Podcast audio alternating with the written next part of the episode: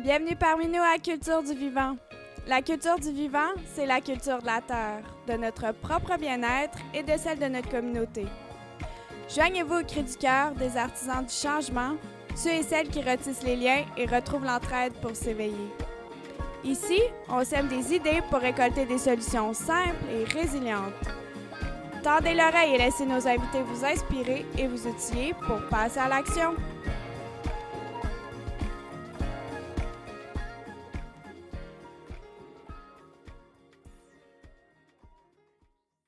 Wen, premièrement, euh, on est très content que tu aies accepté notre invitation. Euh, tu es une des premières personnes, parce que moi et Marie, on a décidé de partir notre podcast. Euh, tu es tout de suite venu à, l'idée pour nous. Tu es quelqu'un de vraiment inspirant, quelqu'un qui est vraiment un bon vulgarisateur aussi. Moi et Marie, on a fait la formation l'an dernier, au mois de mai, sur la conception des forêts nourricières. pour moi, ça a été vraiment une formation qui, moi, j'étais au courant de terminer mes études en agronomie. Ça m'a mmh. vraiment ouvert à quelque chose qui faisait plus de sens qu'une agriculture à grande échelle industrielle. Euh, donc, on aime ça commencer dans le fond. Nous autres, on, parle avec les gens. C'est vraiment, nous, on veut savoir ton histoire. Donc, tu pourrais-tu nous, nous parler un peu de ton parcours euh, d'études, euh, ton parcours des dernières années, puis qu'est-ce qui t'a mené à partir ton entreprise Design écologique? Oui, je suis vraiment heureux d'être ici. Merci de, me permettre de communiquer avec vous et le monde. dans le fond, j'étais dans une situation un peu, un peu similaire à ce que tu vis. avec, avec la fin de mes études, j'étais à la fin de mes études en horticulture et environnement à l'ETA de Saint-Hyacinthe. Et ce qui m'avait amené là, c'était une carrière précédente en informatique où c'était vraiment pas l'endroit où est-ce que j'étais bien, c'était payant, c'était mais c'était pas c'était pas j'étais pas bien, j'étais pas moi. Euh, j'étais pas dans un environnement où est-ce que je sentais que j'utilisais mon plein potentiel et à travers ça, ben, j'ai décidé d'aller explorer les possibilités. Je suis allé en horticulture après avoir fait une formation en hypnothérapie qui m'avait aidé beaucoup à, développer mes propres. à mieux comprendre dans le fait qui j'étais, à mieux comprendre un peu c'était quoi mes, mes besoins. C'était de l'autothérapie. et avec l'hypnose, et puis depuis ce temps-là, j'aide les gens aussi avec l'hypnose. Et je me suis retrouvé à l'ETA de Saint-Hyacinthe, une très bonne école avec une super équipe euh, de, formateurs. Et puis, à travers ça, ben, on... sûrement que tu, vas comprendre ce que je dire, mais quand tu es dedans, ben, tu vis de jour le jour, il y a les examens, etc. Et puis, euh, c'était euh, toute la vie d'études. Puis là, on se retrouve à, la fin, puis on se demande, mais qu'est-ce qu'on va faire avec ça? Puis tout mmh au long, ben, on a vu plein de choses, puis on se demande, mais comment ça fonctionne tout ensemble? Et euh, un de mes amis, Martin, m'a prêté une photocopie d'une photocopie du livre Permaculture 2 de Bill Mollison. Et euh, en lisant ça, j'ai comme. Mon cerveau a explosé. Euh, j'ai dit, waouh, c'est incroyable le travail qui a été fait pour créer euh, des, des, exemples, parce qu'il y a beaucoup d'exemples dans, les livres de Bill Mollison, beaucoup d'exemples de systèmes qui pourraient être extraordinairement intégrés, extraordinairement productifs, en harmonie avec la nature. Et c'est vraiment ça qui m'a allumé. Puis ça m'a donné vraiment, ça m'a donné la motivation nécessaire pour terminer mes études, pour euh, commencer à, cheminer, cheminer, dans, ce, dans cette idéologie-là un peu plus euh, intégrée, un peu plus systémique, holistique de la vision de l'agriculture. Puis en même temps, je, je me suis aperçu de façon très rapide en faisant cette lecture-là et d'autres lectures, bien sûr, parce que quand, quand, on tombe dans le trou, euh, dans le trou, on n'en ressort plus.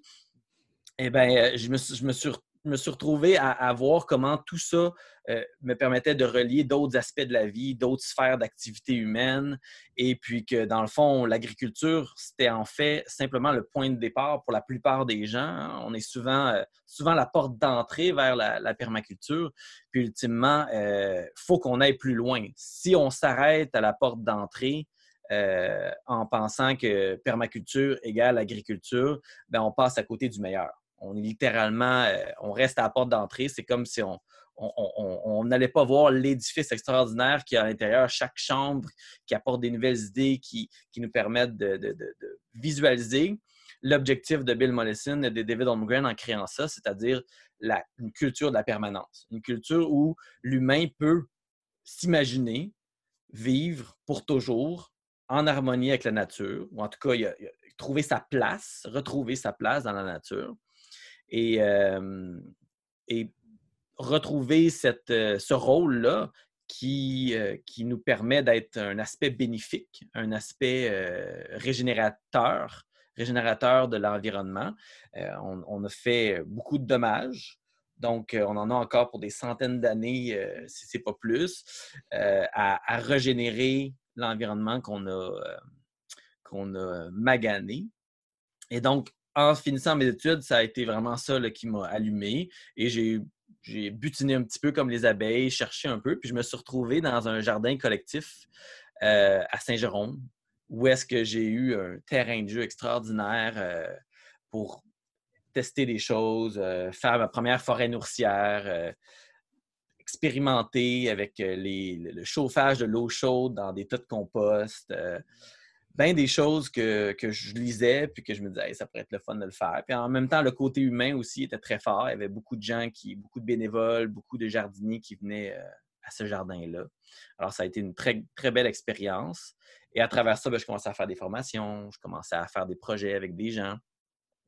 Et euh, quand ça, s'est terminé, six saisons plus tard, j'ai travaillé à d'autres endroits. J'ai encore une fois butiné un petit peu. Je me suis retrouvé euh, pour euh, une saison dans, des jardins collectifs à Montréal, ensuite euh, dans des vergers pour deux saisons pour vraiment apprendre l'aspect un peu plus technique, la taille des arbres, les insectes, les problèmes comme ça. mais malheureusement, c'était chimique. Hein, c'était mmh. bio et chimique. J'avais les deux. mais comme mes études, on voyait les deux aussi à l'ITA de Saint-Hyacinthe, on voit les deux. On voyait le bio et le chimique. Alors, euh, disons que je ne suis pas de ceux qui n'ont pas vu c'était quoi puis qui disent que tout est mauvais. Je suis plutôt de ceux qui ont vu c'était quoi les deux côtés, puis je comprends pourquoi certains gens font le chimique, mais je comprends définitivement que ce n'est pas la voie à suivre et que la voie du futur, c'est de travailler avec la nature, ou même encore mieux, hein, si on veut l'énoncer encore mieux, de travailler en tant que la nature on est la nature, on retrouve un rôle qui est euh, un rôle qui est de se connecter, de poser les meilleures actions qu'on peut en comprenant le monde dans lequel on est. C'est ça peut-être qui nous manque le plus. Euh, on jasait, on jasait tantôt, puis euh, on, parlait de connexion dans le fond. Qu'est-ce qui nous reconnecte à la nature? C'est ça qu'il faut, c'est ça en fait qu'on doit faire émerger à travers tout ce qu'on fait en, permaculture, tout ce qu'on, la manière dont on utilise la permaculture, ça nous permet de faire émerger ces connexions-là. C'est probablement pour moi un des éléments qui est le plus souvent négligé hein, quand on parle des techniques, des stratégies, faire une butte, euh, forêt nourricière, euh, peu importe le pays.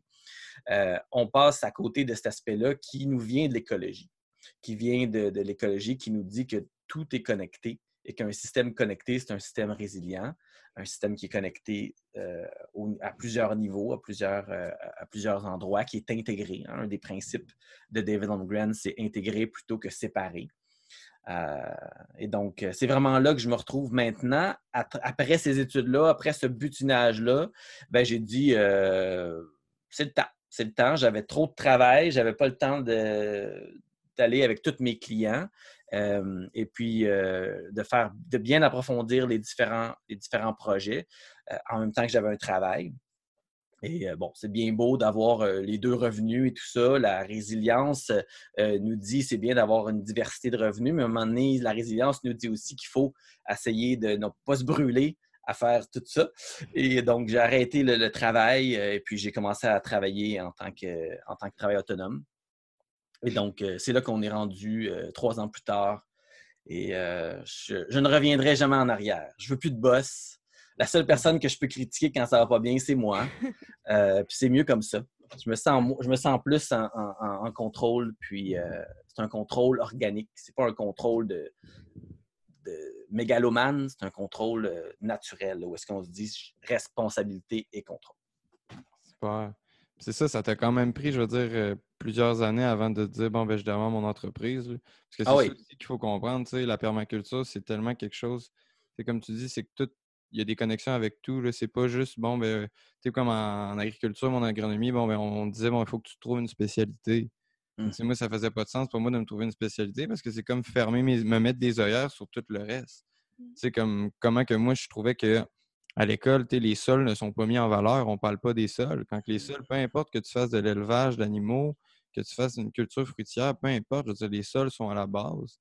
Donc, je pense que c'est ça aussi que toutes ces années-là avant, ça t'a permis d'aller chercher tous ces outils-là. Exact. D'avoir une compréhension assez assez complète de, tout ce système-là, parce que c'est ça aussi, c'est que c'est très réfléchi, la permaculture. C'est pas juste, il n'y a pas de recette, en fait. Là. exact, exact. Moi, c'est vraiment ma rengaine, pour être sûr que les gens comprennent bien, c'est que quelqu'un qui vous donne une recette en permaculture, ben, il ne sait pas de quoi il parle. Mmh il n'y a, pas, a pas moyen de dire que quelque chose fonctionne partout tout le temps au niveau des techniques et des stratégies. Par exemple, on a des principes, on a tout ça qui vient nous supporter dans notre travail et c'est à partir de ça qu'on crée des solutions. Et puis moi, dans mes définitions, j'aime ça l'idée de, dire, OK, ben, la permaculture, c'est de la résolution de problèmes, ultimement. On est toujours mmh en train de regarder la situation, on a euh, un, objectif qui est notre, qui est notre, euh, disons, c'est ça qui dirige notre énergie, c'est ça qui, c'est notre point focal. Et puis, euh, on, à travers notre processus d'analyse, de compréhension de l'environnement, ben, c'est vers ça qu'on veut se diriger, mais il y a plein de manières de s'y rendre. Et puis, tu donnes un terrain à n'importe quel permaculteur, et puis chacun va sortir un design différent. Mais il va y avoir des points communs qui vont venir. On va regarder les courbes de niveau, on va regarder l'orientation, on va prendre en compte tout ça. On va travailler à toujours ralentir les énergies. Euh, s'assurer que le plus longtemps l'eau reste sur le terrain. Tout ça, c'est toutes des choses qui fait qu'on peut identifier justement un, permaculteur ou une permacultrice qui a fait ses devoirs et qui a, euh, qui a pris le temps de bien comprendre. Puis, de l'autre côté, les, souvent les jeunes ou moins jeunes permaculteurs ou permacultrices qui sont super enthousiastes, mais qui ont, qui beaucoup d'enthousiasme, mais qui n'ont pas fait leur devoir, qui n'ont pas euh, d'expérience sur le terrain et euh, il parle de toutes les solutions comme si c'est toutes des solutions appropriées, tandis que l'élément probablement central que moi je vois, c'est que tout est contextuel en permaculture et ce contexte-là doit être compris et ça prend du temps. Les clients aussi, des fois, il faut leur expliquer. Moi, je dis que 95% de mon travail, c'est de l'éducation. Mm-hmm. C'est littéralement ça. Le 5% le reste, c'est oui, là je, travaille un peu plus sur les, les, designs, etc. Mais le reste, c'est de faire comprendre aux clients, aux, organismes, à l'entreprise que je ne fais pas un plan d'aménagement paysager comme ils font au centre jardin, que ça leur prend quelques heures, puis c'est fini, puis c'est correct. Euh, c'est jetable ce mmh genre de travail-là. Nous, c'est l'autre extrême qu'on veut faire, c'est-à-dire qu'il faut avoir une réflexion. Et je n'étais pas le premier qui me dit que qu'en agronomie, euh, euh, vous n'avez pas vu le sol. Moi, ça me, ça me fait capoter. Je ne peux pas imaginer qu'on ne touche pas cet aspect-là. Puis, euh, dans mes formations, j'ai vraiment l'honneur d'avoir des gens de tous les, tous les, domaines. J'ai des gens en agronomie, en foresterie, euh, j'ai des banquiers, des gens en assurance. Puis ces gens-là apportent toutes leurs perspectives. Et comme tu dis, tu sais, euh, se spécialiser, ça peut sembler être une, se restreindre, mais inévitablement, on, on trouve une niche écologique où on est bien. Et ça, ça devient notre spécialité ça devient comme l'endroit où on est vraiment bien, où est-ce qu'on sent qu'on est efficace. C'est pas vrai que c'est tout le monde euh, qui va justement euh, en permaculture finir par, je euh, je sais pas moi, faire des jardins. Il y a, d'autres domaines où est-ce qu'il faut définitivement mettre de l'avant les principes de la permaculture, utiliser la permaculture pour améliorer l'écosystème humain, l'écosystème qu'on a créé, qu'on a designé, mais de façon très inconsciente, de façon très juvénile même, où est-ce que on pique des crises quand on n'a pas ce qu'on est supposé d'avoir, ce que la société nous doit. Mais dans le fond, dans le contexte naturel, ça ne devrait pas être comme ça. On devrait avoir des limites à notre consommation, des limites à notre, euh, à notre utilisation des ressources. Et puis, ces limites-là devraient euh, nous sembler évidentes euh, si on regarde vraiment la vue d'ensemble, si on a vraiment une compréhension des systèmes avec lesquels on travaille. Et de l'autre côté de ça, ben, on est dans un paquet de paradoxes où est-ce que personne n'est parfait. Moi, je fais souvent appel à un de mes, un de mes grands maîtres de pensée, euh, Ramdas, qui est, euh, qui est un Américain qui est allé en Inde et puis a appris euh, tout plein de choses de, bouddhisme et d'hindouisme. et puis, il dit il dit il y a une partie que je pratique, une partie personnelle, et il y a une partie où est-ce que euh, je suis capable de, transmettre aux gens les connaissances euh, profondes et, euh, qui va peut-être causer chez eux une transformation. mais en même temps, je suis dans ce même processus-là. Donc, c'est même que je me vois. je ne suis pas parfait, je ne sais pas tout n'y a personne qui est là. Je suis heureux quand les gens euh, viennent me chercher, me demandent mon, euh, aide. Je suis heureux d'aider à, faire progresser des projets. Mais c'est une des premières choses que je partage avec les gens. Je leur dis, je, vous dis avec humilité, je ne suis pas parfait. Il y a des choses que je suis pas mal sûr. Il y a des choses que je suis pas mal moins sûr. Puis on va travailler ensemble pour faire le meilleur projet possible.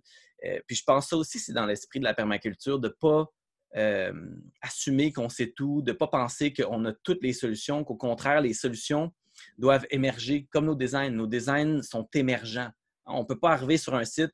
Moi, j'aime bien les forêts nourricières. C'est comme un peu ma niche écologique. Les gens me connaissent beaucoup pour ça. Et puis, je fais beaucoup de projets dans, dans, cet espace-là. Donc, oui, j'ai plus d'expérience. Mais en même temps, je veux pas imposer la forêt nourricière partout. Il y a des endroits c'est approprié, des endroits c'est peut-être moins approprié.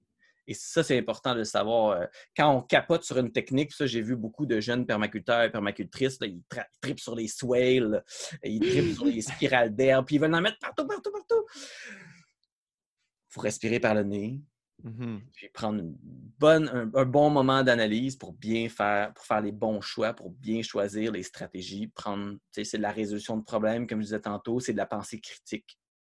Et puis, euh, et puis, on va faire des meilleurs choix. Puis encore là, apprendre toujours, toujours apprendre. C'est ça, donc c'est vraiment un processus d'observation, d'adaptation. C'est plus un, moyen qu'on utilise la permaculture plus qu'une fin, tu sais. Exactement. Puis ça, c'est Larry Santoyo qui, euh, qui propage cette idée-là. Puis c'est un, des, un de mes, euh, mes grandes références, un de mes grands maîtres en permaculture, euh, comme, comme Toby Hemingway aussi extraordinaires, euh, deux, personnes extraordinaires, des Américains qui ont étudié avec Bill Mollison. Et donc, sont allés chercher euh, l'essence que d'autres, des fois, n'ont euh, pas, ils pas eu ce contact-là. Puis moi, je, m'abreuve, pas parce que Bill Mollison, encore là, savait tout. Lui aussi, il était tout autant que tout le monde dans le processus, mais parce que l'idée en arrière de la permaculture, c'était ça. C'est-à-dire que la permaculture, si on la voit comme un objet et qu'on la fait, bien, à un moment donné, c'est fini j'ai mon jardin à permaculture, j'ai ma. Il y en a qui disent ma permaculture. Et je veux dire, c'est pas à moi de dire aux gens euh, si c'est bien, si c'est pas bien, mais moi, ça fait pas mon affaire. Moi, je trouve que ça fonctionne pas. Donc, moi, je propose une idée différente, justement, basée sur ces apprentissages-là. C'est plutôt de regarder ça comme un, justement un processus qui est continuel. Et donc, on utilise la permaculture toujours pour réaliser nos projets. On est toujours en train de l'utiliser. Et comme ça, c'est jamais fini c'est jamais terminé. On parle toujours en permaculture de design évolutif. Donc, la seule manière de faire ça, un design évolutif, c'est de soi-même être dans un processus qui permet l'évolution, qui permet euh, l'émergence de tout ce qui est possible. Euh, Dave Jackie appelle ça les, euh, les propriétés émergentes d'un système. C'est-à-dire qu'on ne les a pas designées, mais on anticipe de façon positive qu'en posant les bonnes actions, en mettant les bons éléments ensemble, en ayant le côté humain relativement bien cerné, puis en s'assurant que les humains qui vont gérer ce système-là connaissent leur rôle et savent qu'ils ont un rôle important, euh, que ces propriétés-là propriétés vont émerger et venir, euh, venir, dans le fond, réaliser, permettre la réalisation de l'écosystème mettre des plantes ensemble, ça ne fait pas un écosystème nécessairement. Ça peut faire un, système qui peut être très boiteux. Un écosystème, là, on a plus, on a plus de relations, on a quelque chose d'un peu plus solide, quelque chose de plus résilient. Et donc, euh, utiliser la permaculture, pour moi, c'est la meilleure manière de réaliser le potentiel de la permaculture. C'est vraiment comme ça, moi, je le propose. Puis c'est basé sur ces enseignements-là, puis ma propre vision euh, à travers bon, euh, tout le côté humain. Comme je dis, j'ai étudié l'hypnose et ça m'a appris à mieux connaître l'humain. Et puis depuis ce temps-là, je fais beaucoup de parallèles. Il y en a qui me disent que je pousse ça un peu loin, mais ils ne connaissent pas ce que moi je sais sur l'hypnose, le fonctionnement de l'esprit humain. Et dans le fond, le design, le premier design qu'on doit faire, c'est soi-même C'est ça. Donc, si on ne travaille pas sur soi-même, on ne peut pas réaliser ce qu'il y a à l'extérieur. Ce que j'enseigne à mes élèves, c'est que ce que l'on crée à l'extérieur de nous est un reflet de ce qu'on a à l'intérieur. Donc, euh, si à l'intérieur de nous, il y a de la clarté sur certains aspects, qu'on travaille sur soi-même, qu'on est, on est toujours des work in progress, on est toujours en train de travailler sur soi-même, ben, en même temps, quand on travaille dans le monde extérieur, ben, ce qui est généré euh, représente ça, représente euh, l'humilité qui est nécessaire, représente euh, euh, les essais et les erreurs. Hein. Il n'y a pas, a pas de, système parfait, mais encore là, on a des bons guides. c'est ça que j'adore de la permaculture. On a les principes, on a l'éthique, on a, on a d'autres enseignements des gens qui ont exploré différents domaines. Et sans nécessairement parler de spécialisation, chaque personne a un moment dans son cheminement dans la vie reconnaît qu'il ou elle est particulièrement bien dans une sphère. Euh, moi, je, suis un généraliste, je suis formateur aussi chez Solutionnera, je suis formateur chez, euh, chez Écohabitation, deux entreprises qui font dans l'habitation écologique, mais c'est pas moi qui donne les cours de construction de maison. Mmh euh, ça, c'est d'autres gens qui sont pros là-dedans moi, je peux faire un lien, par exemple, entre la maison et l'environnement extérieur, entre le bien-être de l'humain et tout ça. Donc, le permaculteur, la permacultrice a euh, la capacité de relier les différentes notions ensemble et de, connecter tout ça, mais on fait toujours et nécessairement appel à d'autres gens pour nous supporter dans les sphères qu'on connaît moins bien. Mmh c'est ça, il n'y a, rien de fixe, en fait. C'est de comprendre à la base les principes, puis après de l'adapter à euh, son écosystème, sa situation, ce que, ce que nous, on veut, en fait, ce qu'on a besoin. C'est ça. Euh et, comprendre les principes, c'est une chose, mais dans le fond, après ça, il faut les, faut les transformer. Il faut passer du principe à la directive qui l'accompagne en fonction du, des objectifs du projet. Donc, si mon projet, c'est construire une maison, puis que je regarde le principe ne pas produire de déchets, bien, ça va être quand même différent les, actions qui en résultent que euh, si je suis en train de faire un jardin, une forêt nourricière ou que je démarre une entreprise. Donc, les principes, on peut les comprendre, mais il faut passer de la compréhension à l'action. Et pour faire ça, il faut qu'on ait un contexte qui nous est proposé, qui nous supporte. C'est ça. Euh, dans le fond, toi, comme tu disais, ta niche un peu, c'est les forêts nourricières. Tu as trouvé ton rôle un peu là-dedans. Euh, en 2009, toi, tu as vraiment inventé le terme forêt nourricière. C'est toi qui, est le premier qui, en fait, qui a parlé de forêt nourricière. Euh, tu pourrais-tu nous décrire c'est quoi une forêt nourricière? Comment toi, tu décris ce système-là? Mmh ben, une forêt nourricière, c'est dans le fond un assemblage, un assemblage d'arbres, d'arbustes, d'herbacées vivaces. Il peut y avoir des annuels, des bisannuels, particulièrement au début. Et ces éléments-là travaillent ensemble sous forme, sous forme de synergie pour créer un écosystème. Et puis après ça, ben, on ajoute tout ce qui rend l'écosystème intéressant, donc l'accès la gestion de l'eau, la fertilité naturelle, l'intégration des animaux. Euh, il peut avoir des zones euh, de, plantes annuelles. Et tout ça, c'est supporté par, euh, en utilisant la permaculture. Donc, faire une forêt nourricière sans comprendre la permaculture, au moins dans sa base, c'est, le résultat va être au mieux moyen. Parce qu'il faut comprendre comment les, plantes travaillent ensemble, puis comment tout ça fonctionne avec le reste. et donc, dans tous mes cours de, forêt nourricière, à la base, c'est aussi une introduction à la permaculture. Et souvent, ben, ça allume vraiment les gens, comme, euh, comme tu l'as mentionné, ça allume vraiment les gens à, voir, OK, ben, OK, si, c'est, si ça a un si grand potentiel pour m'aider à créer une forêt nourricière, comment ça s'applique au reste de ma vie? Et puis là, ben là, on, est, on tombe dans le trou de, dans, dans, le trou du lapin. On, on, est parti dans quelque chose, une belle exploration.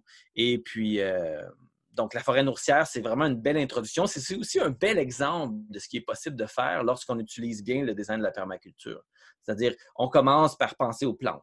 Puis après ça, on pense à la gestion de l'eau. On pense à l'accès, les chemins, comment les chemins peuvent être intégrés avec la gestion de l'eau, avec les sinous, les swales.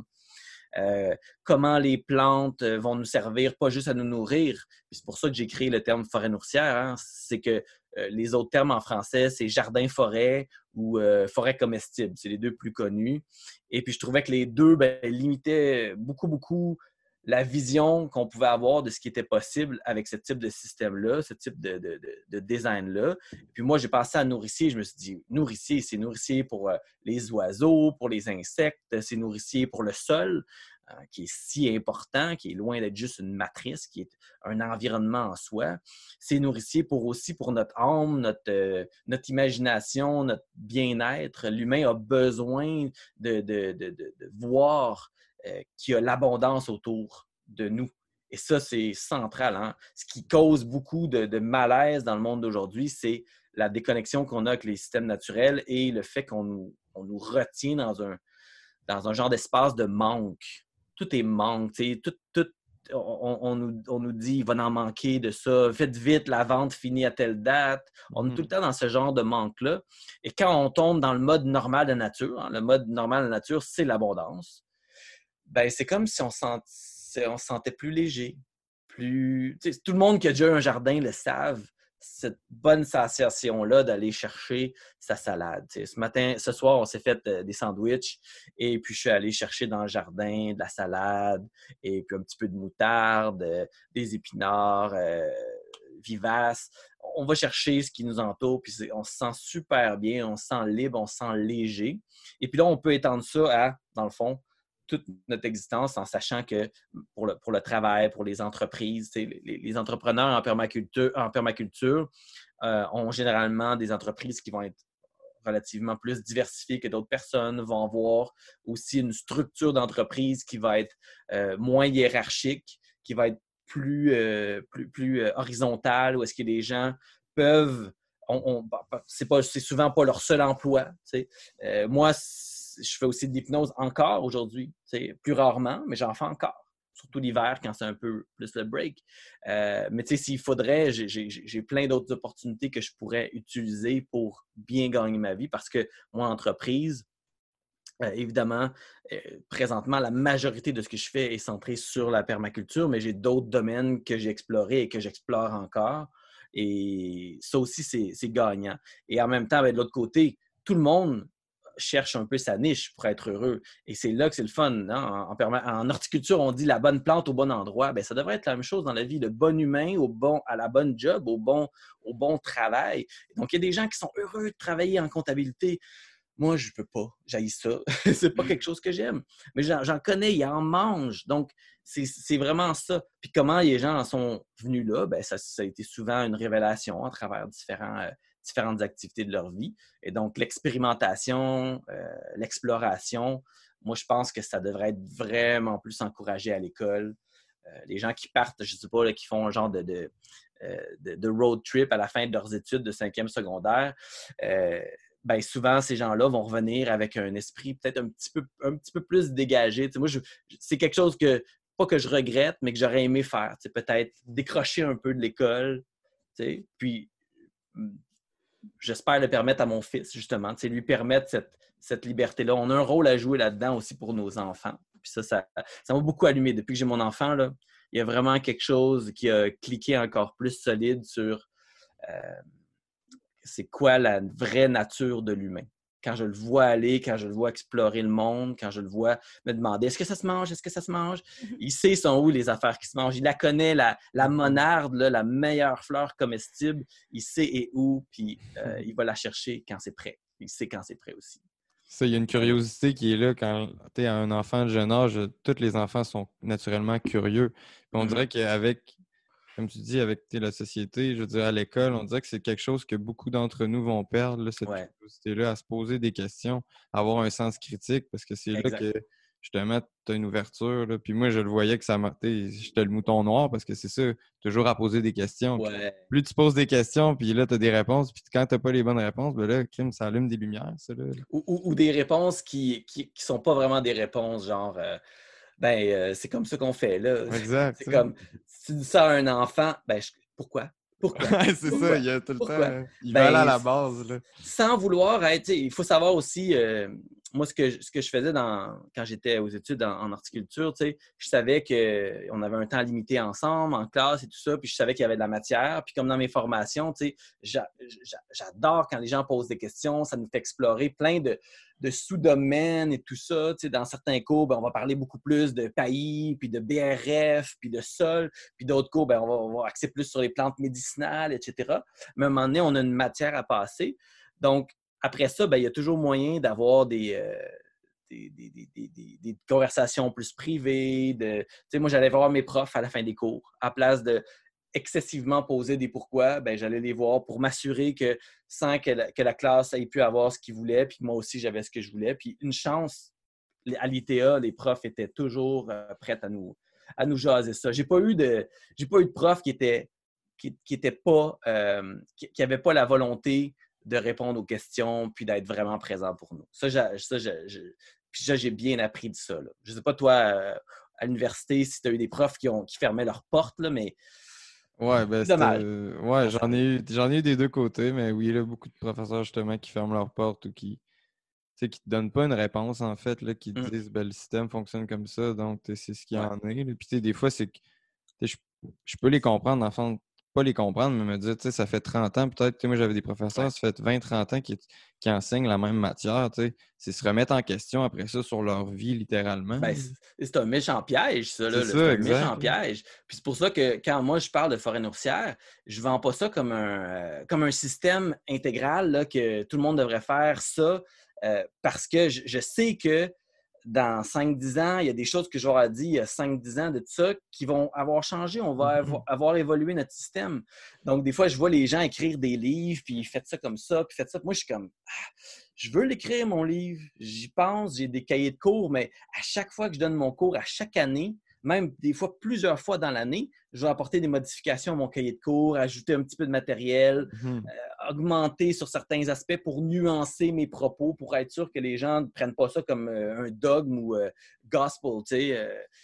donc, c'est ce qui m'empêche presque de, passer de, de, ce que j'ai qui est vivant Hein, avec l'enseignement, on est vivant, on échange. Euh, je rencontre des gars, des gars, des filles comme toi, comme vous, qui, qui, me posaient des questions, puis ça fait évoluer ma propre pensée. J'ai comme une petite réticence à me dire Ah oui, je vais, mettre ça dans un livre, puis ça va être écrit pour toujours. Puis là, les gens, dans 10 ans, vont dire Oh, mais tu as mis ça dans ton livre. ça a évolué. c'est ça. Parce que toi-même, justement, tu le dis, au courant d'une même année, d'un même mois, tu peux évoluer tellement rapidement là, de dire, bon, ben, d'écrire ça, c'est comme, bon, ben, si je l'écris, c'est que c'est ça. Mmh Donc, c'est là le travail qui, est nécessaire, puis c'est ça que je suis en train de faire, c'est de, vraiment cerner chaque sujet en, sachant les points qui sont relativement certains, en guillemets, bon, euh, où est-ce qu'on a une bonne certitude. Puis après ça, ben, d'apporter les nuances nécessaires. Et c'est ça le, polissage qui, est nécessaire, c'est de dire, OK, ben, rendu à ce stade-là, il y a beaucoup, beaucoup de euh, scénarios je suis en train d'écrire un, document pour la, pour la ville de Québec. Et puis là, je suis un petit peu stallé, je suis un petit peu bloqué parce que justement, je suis rendu à ce stade-là où est-ce que sur certains aspects, j'ai deux choix. Soit je vais dans plein de scénarios, qui est une option, mais qui risque d'être pas mal trop long. Soit euh, ben, je, finis ça un peu plus en rond. Là, au lieu de finir ça carré, je, je finis ça plus rond en référant à d'autres documents qui, qui, mmh eux, vont apporter certaines réponses. J'opte plus pour cette optique-là, de finir un peu plus en rond, de moins donner d'informations, mais d'orienter les gens vers des documents qui vont les informer maintenant et qui, éventuellement, vont, vont aussi changer eux-mêmes, vont évoluer.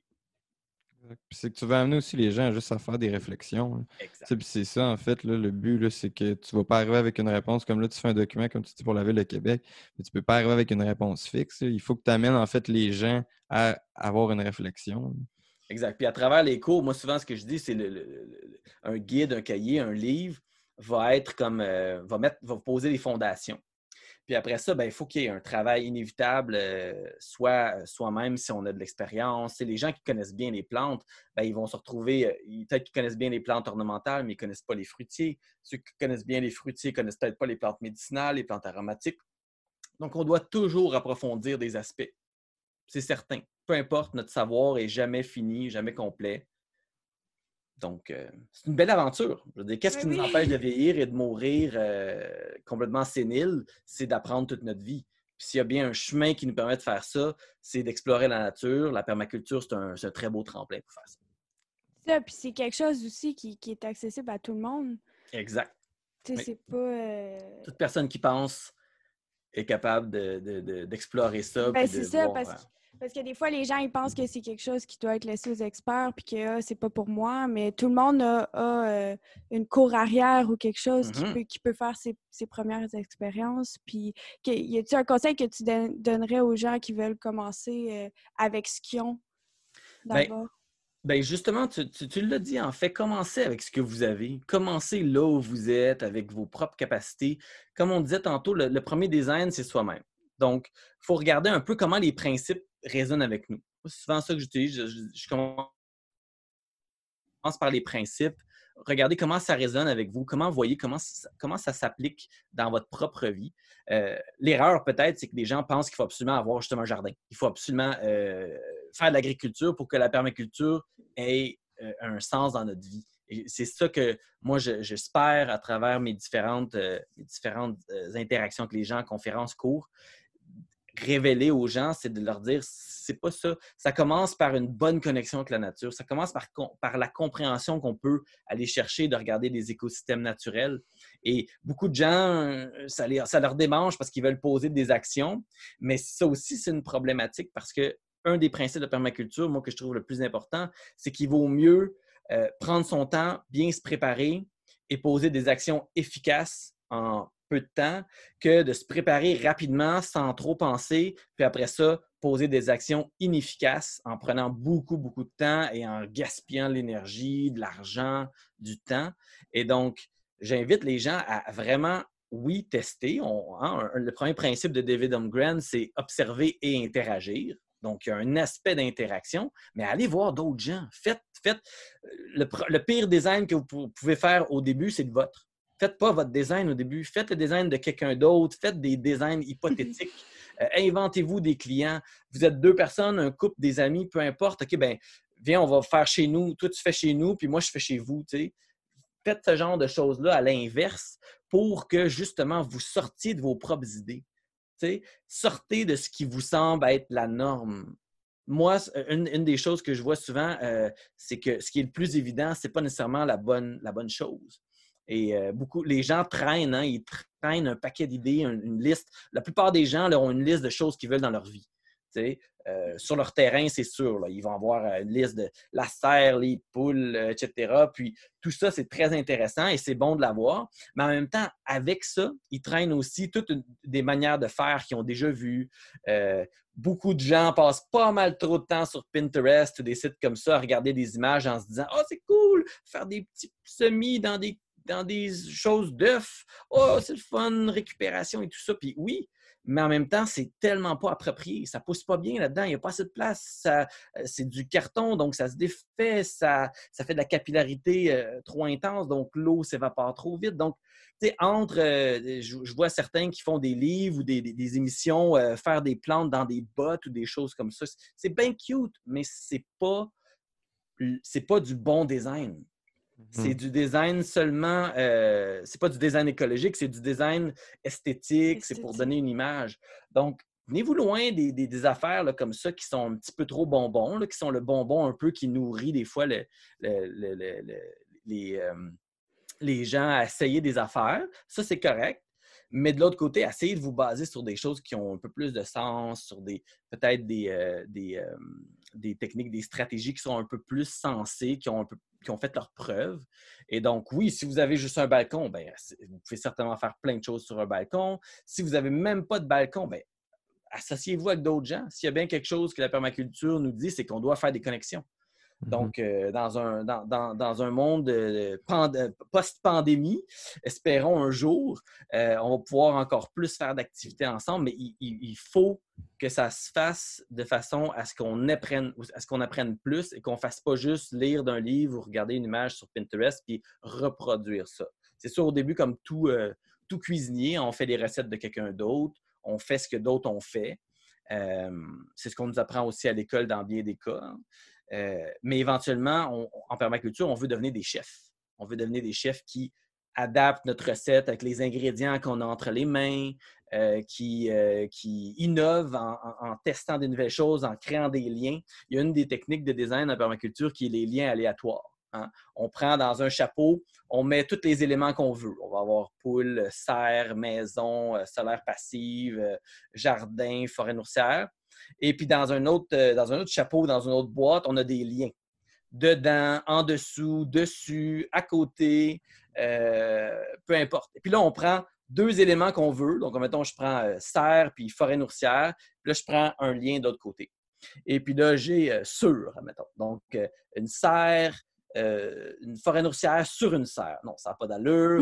Donc, on fait, des, on fait des liens un peu bizarres, mais il y en a des affaires super intéressantes qui peuvent sortir de ça, comme, mettons, une serre sur une île, une serre sur l'eau. on profite de la masse thermique de l'eau, on profite de la réflexion de la lumière de l'eau qui améliore la luminosité de la serre. En tout cas, il y a plein de choses comme ça qui, peuvent faire. Il y a beaucoup de jeux en permaculture, des jeux de créativité, et il y en a toujours plus qui sont créés année après année, qui nous permettent de sortir de ce qui, est, euh, ce qui nous semble évident, puis d'aller chercher, euh, disons, les, idées qui, euh, qui sont un peu plus originales et créatives.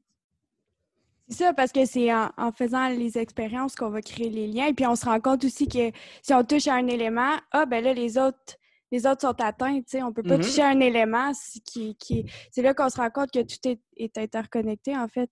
Puis même justement, dans cette période-là de pandémie aussi, on le voit, comment on est tous interconnectés, puis, euh, puis qu'en fait, on est très dépendant d'une chaîne d'approvisionnement qui est longue mm-hmm. et centralisée, puis que je pense que c'est là aussi que la forêt nourricière peut comme aider à établir une fondation solide, tu sais en, construisant une communauté autour de ça. Oui, c'est ça. La forêt nourricière, ça représente une communauté. Quand on voit ce que c'est une forêt nourricière, c'est une communauté où est-ce que chacun des éléments est au mieux de nos capacités en tant que designer écologique, au mieux de nos capacités, on les a mis au bon endroit. Dans la communauté humaine, c'est la même chose. Les humains devraient représenter une communauté où chaque humain est à un endroit où il peut développer son plein potentiel. Son plein potentiel pour une plante, c'est euh, de croître, d'avoir un bon enracinement, euh, d'avoir assez d'eau, euh, de produire, etc., de produire le plus d'éléments possible. Ben, l'humain aussi, c'est la même chose. On doit, on doit être bien, avoir un bon enracinement dans le domaine dans lequel on est, dans l'environnement où est-ce qu'on est existe.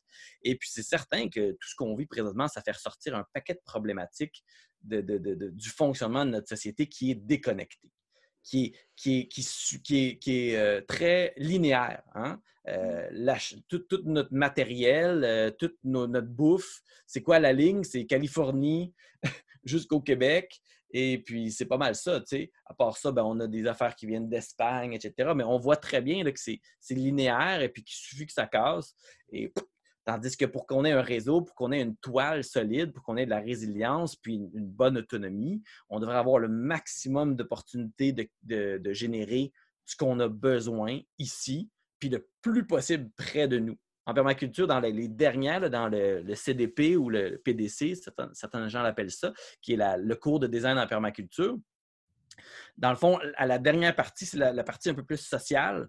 Et puis, c'est la partie, pour moi, qui est comme la cerise sur le Sunday où est-ce qu'on s'aperçoit qu'on euh, a beau faire les plus beaux jardins du monde, ce qui va faire que tout ça marche, c'est si les humains sont capables de s'entendre et de travailler ensemble. Tous les éco-villages, toutes les éco-communautés, tous les projets, peu importe. Ce qui fait que ça marche, ce n'est pas euh, le plan ou les bonnes choses qu'on a faites. Tout ça, on peut avoir fait parfait. Mais si les humains ne sont pas capables de s'entendre, ne sont pas capables de travailler ensemble, bien, ça va foirer.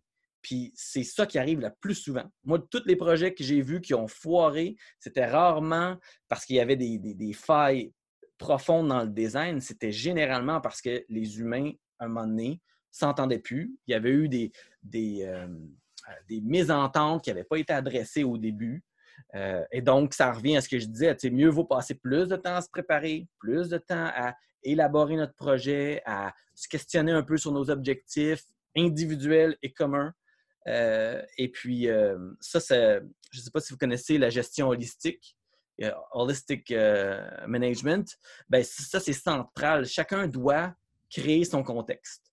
Chacun doit définir c'est quoi qu'il voit dans le futur. Et après ça, se rejoindre. On ne le fait pas ensemble, on le fait séparer justement pour être capable de se dire, ben moi, j'aimerais savoir trois enfants, toi, tu n'en veux pas. OK? Qu'est-ce qu'on fait? Est-ce que tu es prête, toi, à ne pas avoir d'enfants? Moi, est-ce qu'on est capable ou justement, ben, on se dit bye bye tout de suite, puis on va se retrouver plus tard si on, change de, personnalité. beaucoup de gens ne se posent même pas ces questions-là. Je pense qu'on doit se poser plus de questions. Moi, une, de mes, euh, euh, euh, une de bases, c'est question everything. Sans non plus devenir chiant et, annoying, pas pour déranger les gens, mais être capable de questionner tout parce qu'il n'y a rien qui est acquis, tant qu'à moi. Il n'y a rien qui est acquis. Il n'y a mmh. rien de tout ce qu'on fait présentement en tant que société qui est parfait. La permaculture s'améliore, ça a changé depuis les années 70 jusqu'à aujourd'hui. On, regarde ça, des fois on philosophe un peu, mais on dit qu'on est rendu peut-être à la version 3 ou 4 de la permaculture. Où est-ce qu'on a fait des changements radicaux? Au début, c'était vraiment l'agriculture. Après ça, le design est devenu plus présent. Après ça, on a appliqué ça très largement avec David Holmgren à la société. Puis là, on est rendu dans un, dans un mode peut-être où est-ce que la permaculture peut être littéralement euh, une fondation ou un parasol, peu importe dans quel sens on voit ça, pour soulever la société vers la régénération. Mmh. Donc, ça, ben, c'est de la philosophie et c'est important en permaculture d'avoir ces discussions-là aussi. On, s'amuse beaucoup puis ça fait du bien à l'âme. Hein. C'est très positif la permaculture. On voit les problèmes, on n'a pas, pas la tête dans le sable. Mais pourquoi continuellement parler des problèmes quand on peut plutôt regarder les solutions ensemble? C'est ça. Puis moi, juste, je pense que c'est quelque chose qu'on devrait comme enseigner dès notre plus jeune âge là, euh, aux enfants. Tu sais, comment apprendre à être euh, de nos propres vies, puis designer mm-hmm. autour de son environnement, autour de sa communauté. Parce que je sais pas ce que tu en penses, mais j'ai l'impression aussi que c'est comme, tu sais, c'est une logique intuitive qu'on a en dedans de nous, mais qu'on a peut-être comme oublié, tu sais. Mais au final, c'est en lien avec la nature, donc c'est déjà en nous, tu sais. Exactement. Et, et, tout le monde respire mais tout le monde pourrait respirer mieux. Tu demandes à une personne qui fait du chant. Moi, je suis aussi musicien, je chante. La respiration, c'est la vie, c'est la manière dont. Pourtant, tout le monde respire, mais il y en a qui respirent mieux que d'autres. Il y en a qui sont essoufflés plus vite. Il y en a qui ont de la difficulté à, à bien utiliser leur voix de façon à communiquer adéquatement ce qu'ils veulent communiquer. Et c'est la même chose, le design de nos vies, le design de notre monde. tout le monde design, tout le temps, mais de façon tellement inconsciente, parfois dans un sens très même négatif, hein, de, faire des choix. tout ce qu'on fait comme société, euh, où est-ce qu'on parle de globalisation, puis les gens voyagent partout à travers le monde, euh, c'est en partie en partie une cause de la problématique. C'est d'un côté, on s'ouvre au monde, on est capable d'aller un peu partout, de voir tout le monde, de voir tout plein de sociétés. Puis ça, je suis sûr que c'est super allumant. Les gens qui ont voyagé dans d'autres pays, ça les a généralement changés, de façon généralement positive aussi. Mais en même temps, il faut se poser la question, est-ce qu'on connaît vraiment le monde où est-ce qu'on vit? Euh, je voyais une chronique, justement, une dame qui disait qu'elle euh, partait à peu près à toutes les... Euh, à toutes les 4, 5 ou 6 mois, elle partait dans un autre pays, parce que ça lui démangeait. Puis à cause de la pandémie, elle a été obligée de comme, rester, puis de se poser des questions à savoir ben, pourquoi je veux toujours partir? Qu'est-ce que je fuis en fait? Parce qu'on fuit quelque chose. Puis moi, ma philosophie, ça a toujours été d'essayer de, de, mieux connaître le monde dans lequel je suis, mieux connaître, mieux me connaître moi-même. Euh, puis c'est l'histoire d'une vie, je veux dire, on n'a pas fini. Puis plus tard on commence, ben plus ça va être, plus notre vie va, avoir tardé à peut-être se réaliser à notre plein potentiel. Puis je dis pas que, que les gens, que tous les gens ne se connaissent pas, mais disons que c'est pas c'est pas normal, comme tu dis dans notre société, que les enfants euh, euh, se, posent des questionnent l'autorité. Mon fils questionne l'autorité, puis je suis comme pris entre les deux. Là. Je suis comme oui, je veux qu'il me questionne. Puis de l'autre côté, ben, je veux qu'il prenne son bain aussi. c'est cette balance-là qui est extraordinairement complexe. Pour ça, quand je parlais de paradoxe, c'est vraiment là. On est, on, est, on est vraiment dans un monde de paradoxes. Et plus notre société, de façon naturelle, va aller vers la nature, vers le fonctionnement avec les principes de la nature, moins ces paradoxes-là vont, vont, vont être présents parce que on va nous proposer des choix qui sont plus logiques, qui ont plus de sens dans cette logique-là dans lequel on est. Et puis, tout ce qu'on fait, que ce soit l'agriculture, euh, les arbres fruitiers, euh, les entreprises qu'on crée, euh, sont complètement différentes et transformées par cette vision-là. Quand on pense de façon régénérative, juste, juste d'appliquer les principes de la permaculture, c'est un exercice extraordinaire de passer à travers les douze principes de David Holmgren, qui sont peut-être peut les plus généralistes, puis de voir comment chacun de ces principes-là s'applique à nous en tant qu'êtres humains, juste à nous. Après ça, peut-être notre maison, notre environnement dans lequel on est, euh, notre entreprise. Hein. Qu'est-ce qu'on, notre entreprise, des principes comme intégrer plutôt que séparer? Qu'est-ce qui est séparé dans l'entreprise? Comment les, est-ce que les gens se parlent? Est-ce, que, est-ce qu'on fait une réunion toutes les semaines? J'étais dans une entreprise là, euh, quand je travaillais dans des vergers, puis euh, il n'y avait jamais de réunion. Jamais. C'est toujours sur un coin de table. Ah oui, va faire ça, va faire ça. Puis j'étais comme, je capotais bien raide. Je savais jamais. Je me sentais toujours ignorant parce que il n'y avait jamais de moment où on se dit Hey, comment ça va cette semaine? Vous avez eu beaucoup de clients, il y a, beaucoup, ah, il, y a, eu beaucoup de pulvérisation, les gens n'ont pas fait attention avec les vents, ce genre de choses-là. Qu'est-ce qu'on observe? Qu'est-ce qu'on regarde cette semaine? C'est mmh. comme ça m'a vraiment fait capoter, puis je pataugeais, je, me noyais, mais il fallait que je fasse ma job. Fait que je faisais mon, mon mieux. Mais clairement, le principe d'intégrer n'était pas là. On était tous séparés, on faisait toute notre petite affaire, puis ils voyaient ça comme une perte de temps. Quand, dans le fond, quand moi, je passe d'informations, ce que j'ai vu, puis l'autre me dit ce qu'ils ont vu, ça fait des entreprises extraordinairement plus efficaces s'il y a un système efficace, parce qu'il ne faut pas non plus tomber dans, réunite, dans la réunite, réunionnite, où est-ce qu'on fait trop de réunions. Mais tu sais, encore là, un bon processus bien pensé, on regarde c'est quoi, on ajuste. Ah, une réunion par semaine, c'est assez parfait. Deux par semaine? Ah, OK.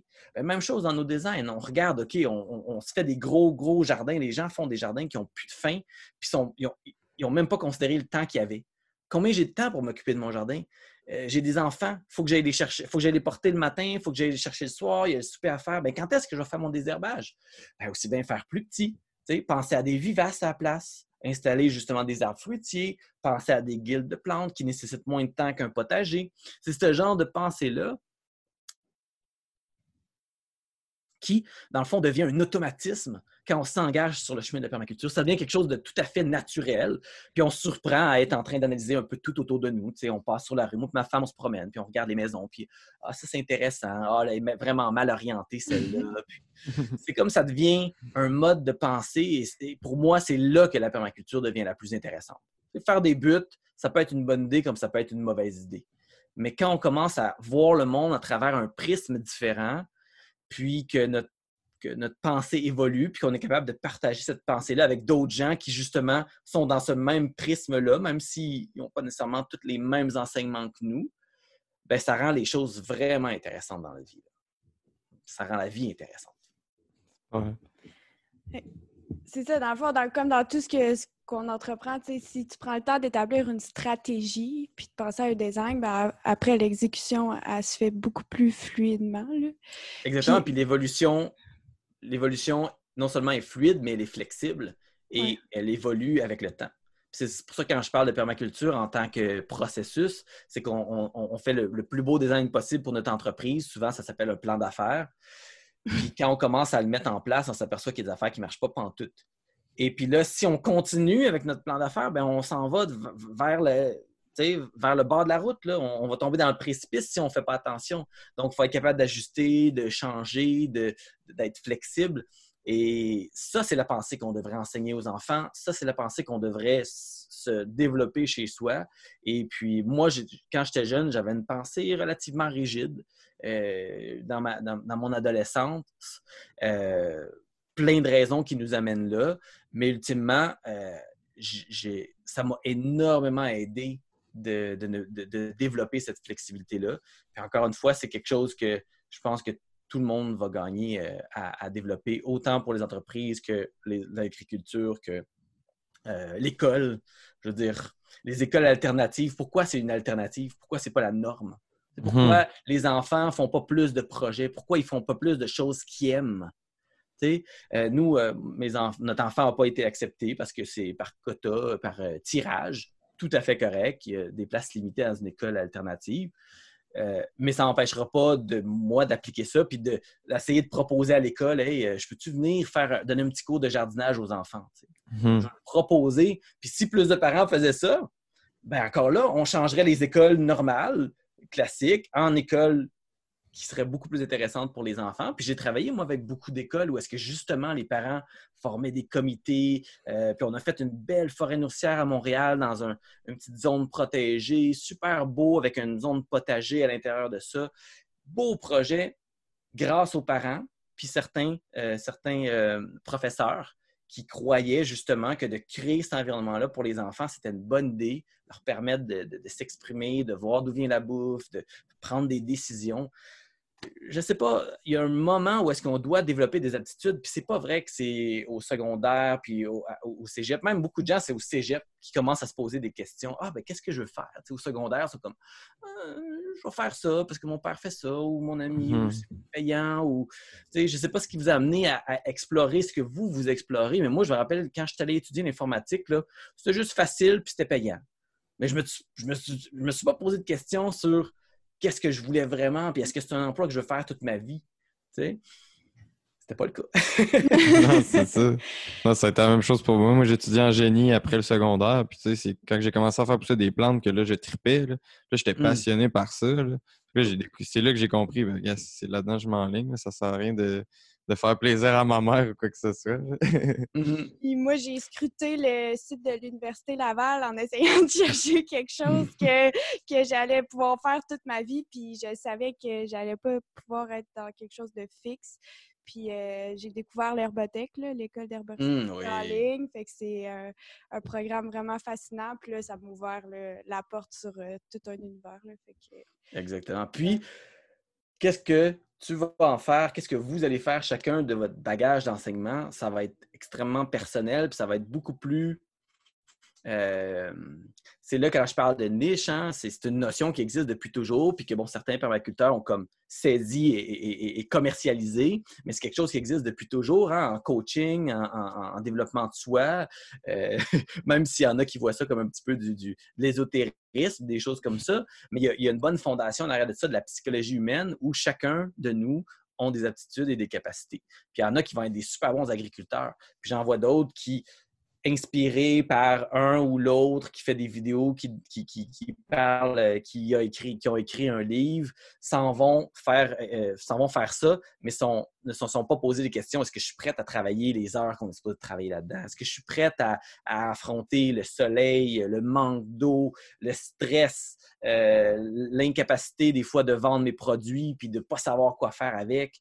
C'est incroyablement euh, demandant. Puis de se lancer là-dedans seulement parce que quelqu'un nous a inspiré, c'est pas assez. C'est là que moi, je dis que le travail qu'on doit faire, c'est sur soi.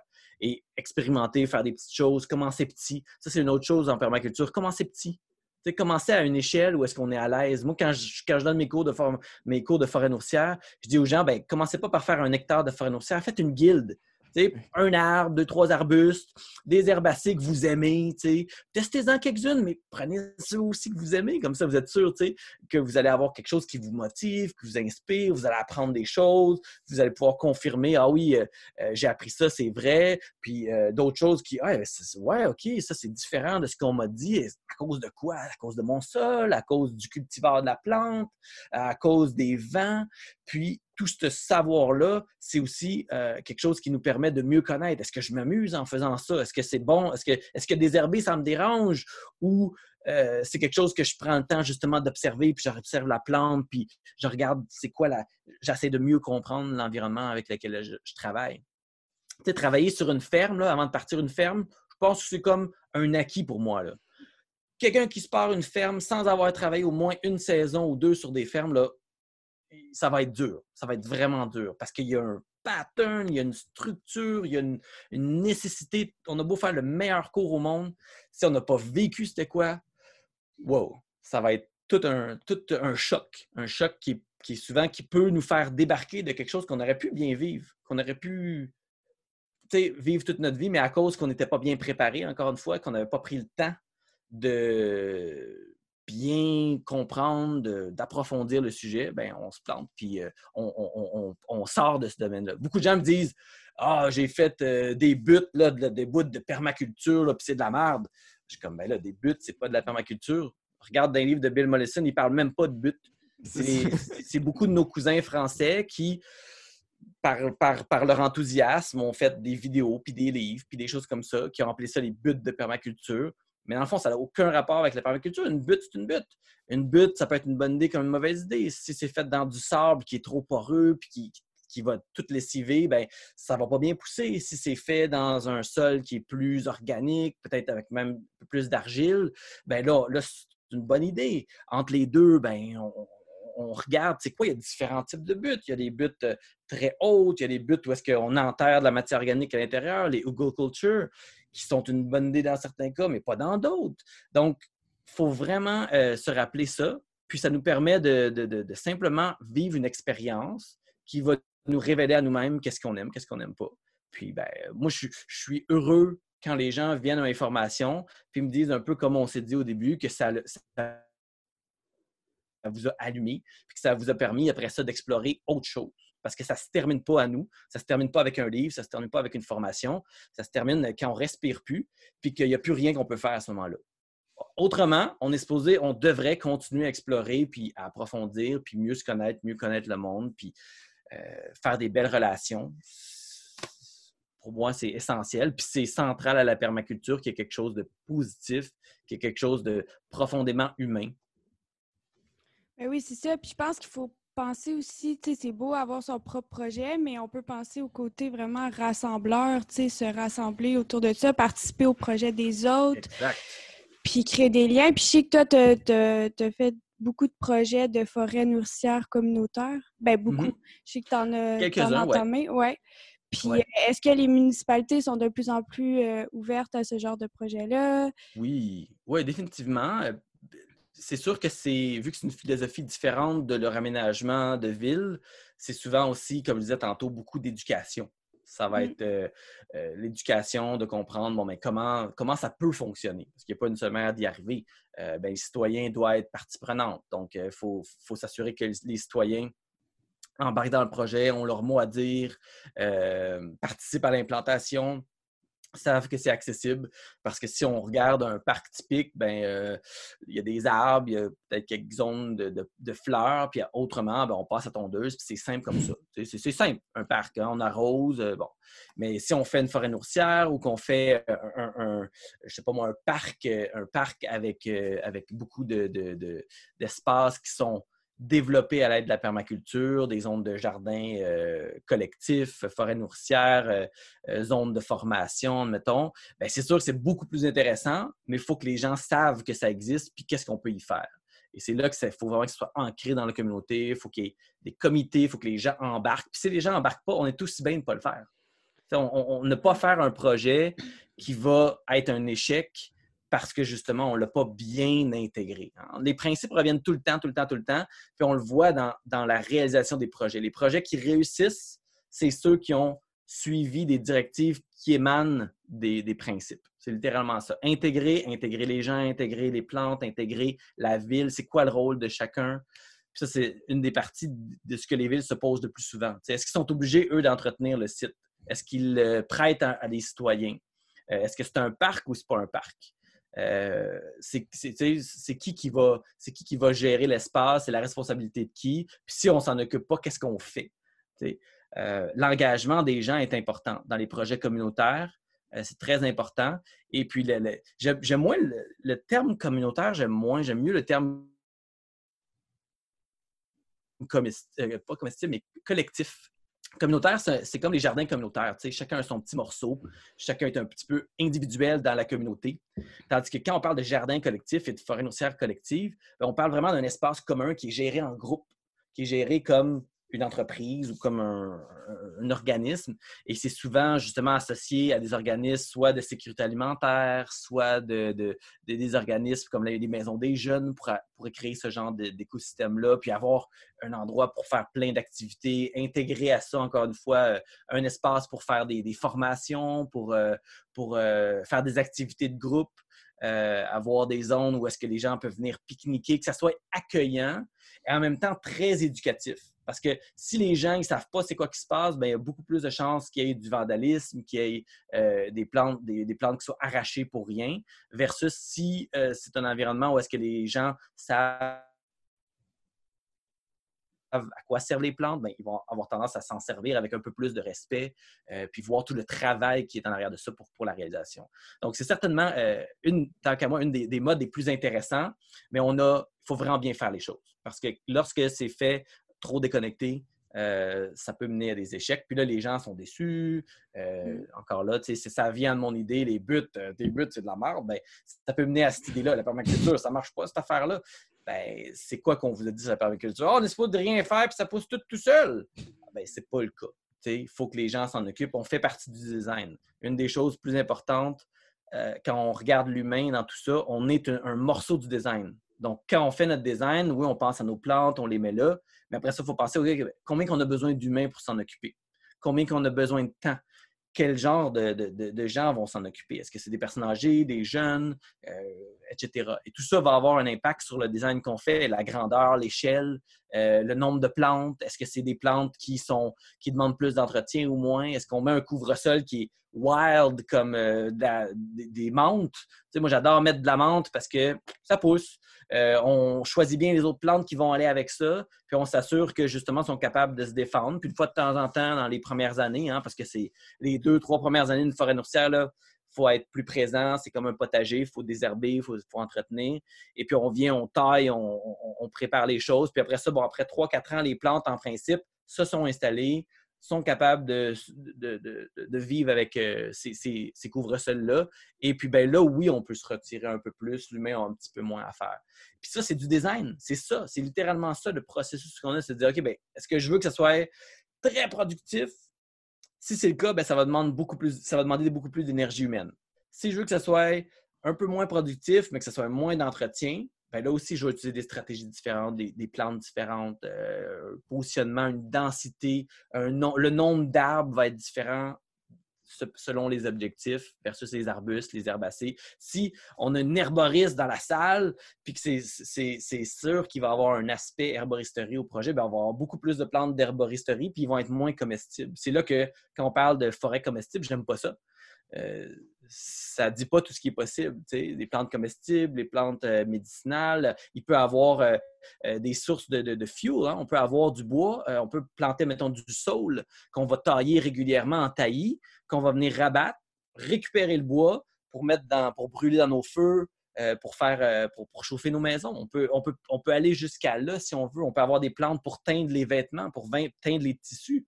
Quand on parle d'autonomie, on veut être capable de peut-être justement changer les couleurs de vêtements à partir d'un tissu qui est, euh, blanc, l'amener à un, beau jaune. Là, on va aller avec euh, du genêt, du teinturier. On va aller avec ces plantes-là qui sont aussi un fixateur d'azote. Puis on peut aussi manger les fleurs de certaines de ces plantes-là. Et donc, on va regarder tous ces éléments-là et puis des intérêts qu'on a vont aussi être, euh, euh, vont aussi être euh, renouvelés à travers notre étude qu'on fait de ces plantes-là. Une plante ne produit jamais une seule chose, même le pommier, je veux dire, il produit aussi des feuilles, il produit de l'ombre, il produit des belles fleurs pour les pollinisateurs. il y a plein de bonnes raisons de les avoir. Puis oui, peut-être des,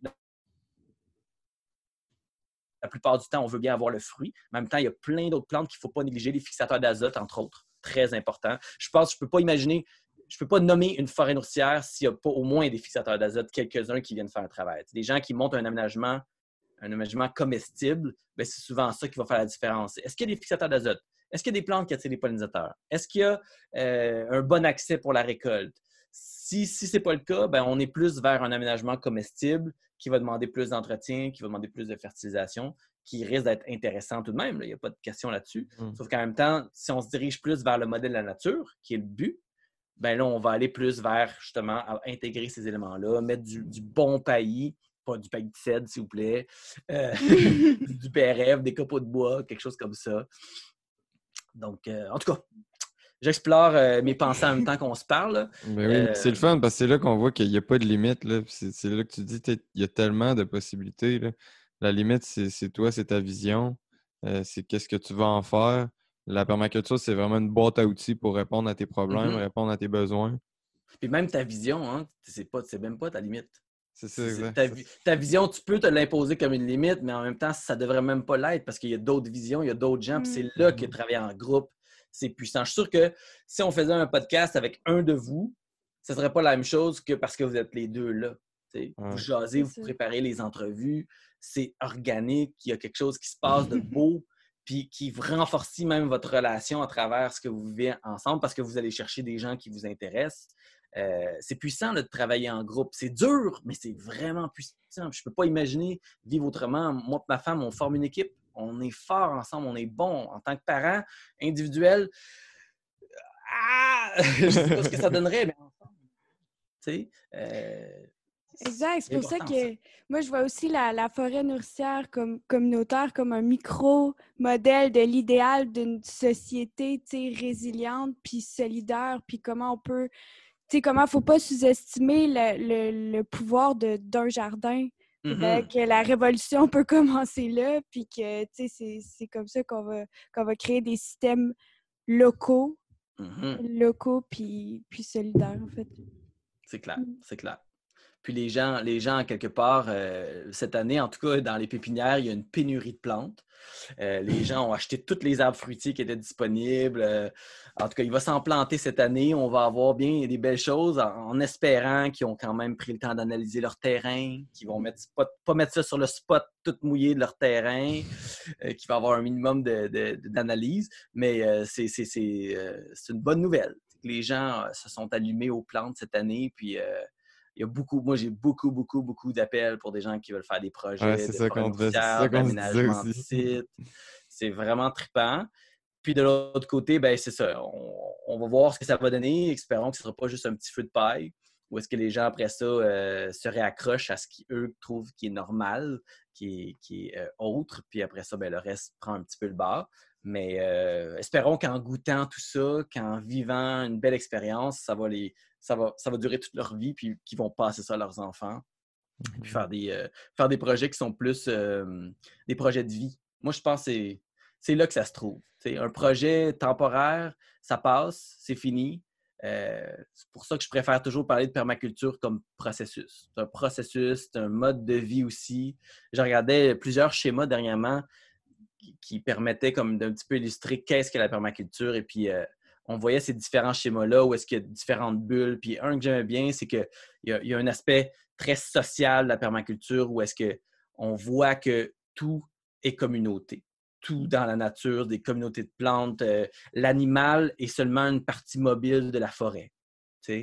Donc, ça, c'est quelque chose d'intéressant à considérer. Il y a l'aspect aussi, évidemment, économique, mais dans tous les sens d'économique. Donc, économiser, ça veut dire ne pas dépenser plus qu'on a besoin. Euh, l'abondance, qui est le mode normal de la nature, est possible seulement parce qu'il y a une économie de la nature qui est bien pensée.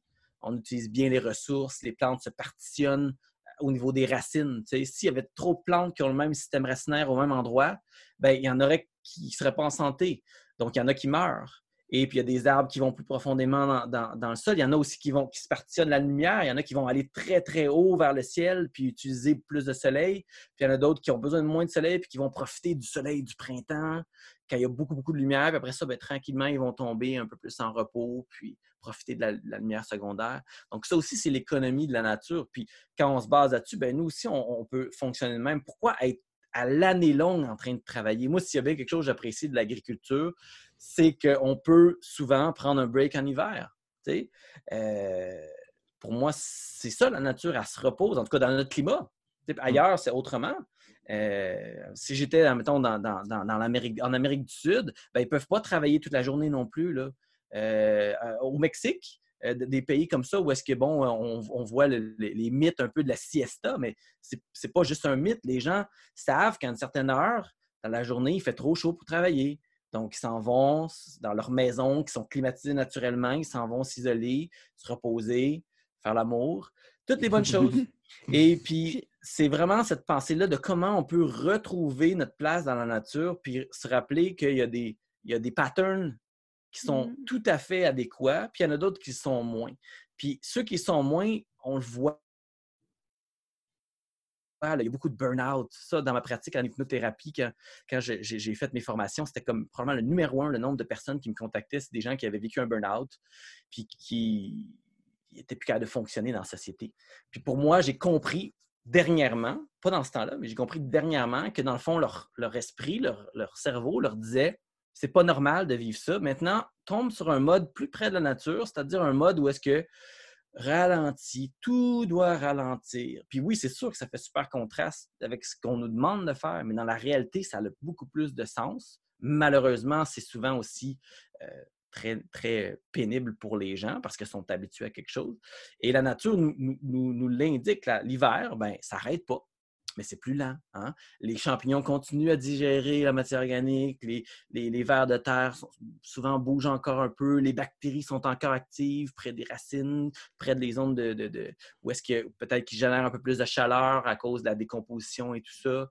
Tout ça, ça, ça fonctionne, mais au ralenti. Puis ça a l'air, tout a l'air mort mais en même temps, tout est, en attente. Ils sont préparés. Hein. Pendant l'été, ils ont accumulé, ils ont, mis des, ils ont stocké des réserves. Si c'est des plantes annuelles, bien, ils ont fait des graines en masse, puis ils savent que leur progéniture va continuer. C'est comme tout ça, c'est des leçons.